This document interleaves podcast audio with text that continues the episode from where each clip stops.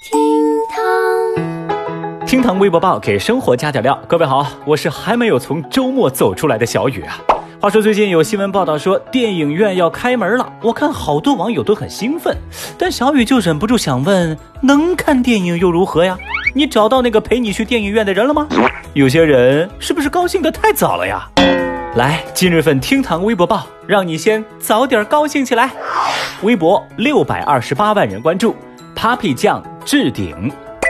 说在五月十号母亲节这一天，著名网红 Papi 酱在自己的微博上晒出了和孩子的合照，并且表示啥都不如当妈累，祝所有当妈的母亲节快乐。就这么一段简单的文字跟配图，居然让杠精燃起了战斗之魂。有人指出，Papi 的孩子是随父亲姓的，这就标志着 Papi 的独立女性人设塌了。作为独立女性，却不注重惯性权，这简直不可原谅。之后啊，各种攻击、谩骂、嘲讽纷至沓来，直接把 Papi 骂上了当天的热搜。而这个热度也一直持续到了第二天，相关词条甚至一度登顶次日的热搜第一。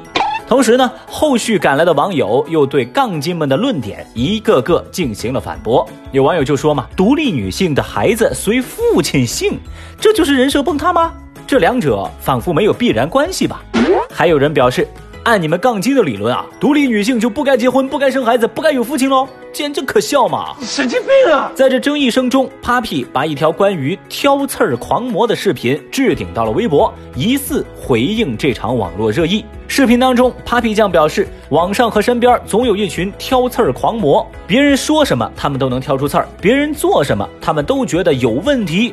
真不知道是能冒犯到他们的点太多，还是挑出别人的毛病能让这些人有优越感。哼！另外哈，小雨还注意到，这场微博论战进入尾声的同时，微博官方也封禁了十五个借此事发布恶意营销内容的账号。这个细节呢，值得点赞。话说啊，最近网络上互掐的事儿实在太多，锤人的视频比比皆是，所以我就想问呐，大家的生活是真的恢复正常了？微博三百二十二万人关注，下跪痛哭求欠钱者还钱。最近啊，在河南，一则女子跪着求人还钱的视频引起了网友的热议。视频当中，一个女孩跪在地上，紧紧抓住一名身穿黑色裙子的女子的手，求女子还钱，但遭到了黑裙女子的拒绝。据媒体报道说，视频当中二人确实有债务关系，俩人呢本来关系很好，当初借钱的时候没有立下字据、借条之类的，但是在后来很长一段时间当中，借钱一方赖着不还钱了，那闺蜜间的感情自然随之破裂。这回啊，是双方在大街上偶遇。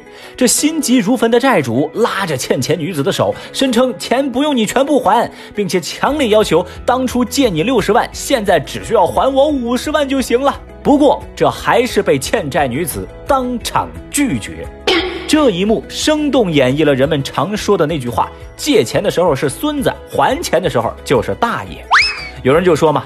债主的心可真大呀，五六万块钱就算了嘛，五六十万，这也敢不打借条吗？胆大呀！也有网友说啊，对于这种流氓，建议直接报警。但是小雨想告诉您，这种事儿报警没用。这年头啊，没钱的惨，借钱的更惨。不打字据往外借钱，恕我直言啊，这个跟白给没有任何区别。俗话说得好，亲兄弟明算账。借钱见人心，还钱见人品，防不胜防啊！所以正在听节目的您，有没有借过钱给其他人呢？后来的结果如何了嘞？节目下方评论区来说出你的故事吧。微博一百八十四万人关注，男子不想上班，割伤自己，谎称被打劫。说前几天啊，广东佛山一位男子廖某对自己的母亲说，自个儿在上班路上被三名男子持刀抢劫。胸口跟胳膊都被划伤了，但自己以一敌三，最后全身而退。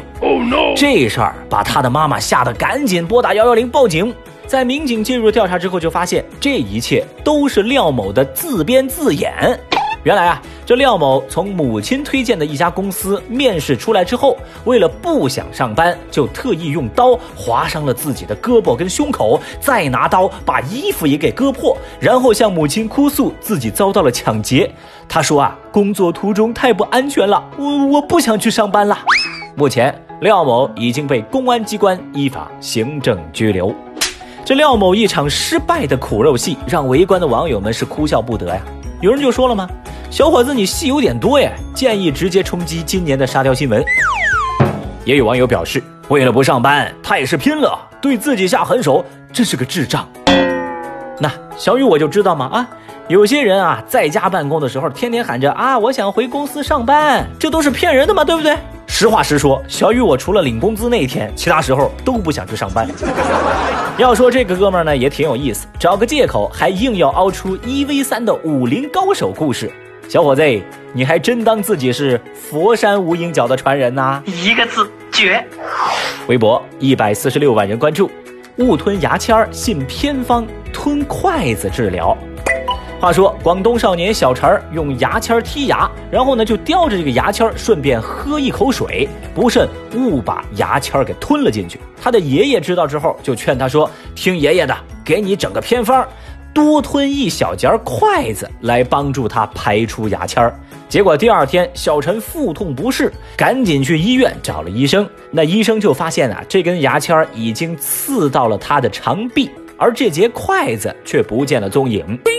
医生提醒说，一旦出现误吞现象啊，还是要及时到医院就诊取出。这么生猛的偏方，可真是把小雨我给吓坏了。难怪有网友说，哎。这就是吃了没文化的亏啊！偏方信不得。讲真的，小雨我是来来回回把这条消息看了好几遍，心中始终有个疑问：那根筷子去哪儿了呀？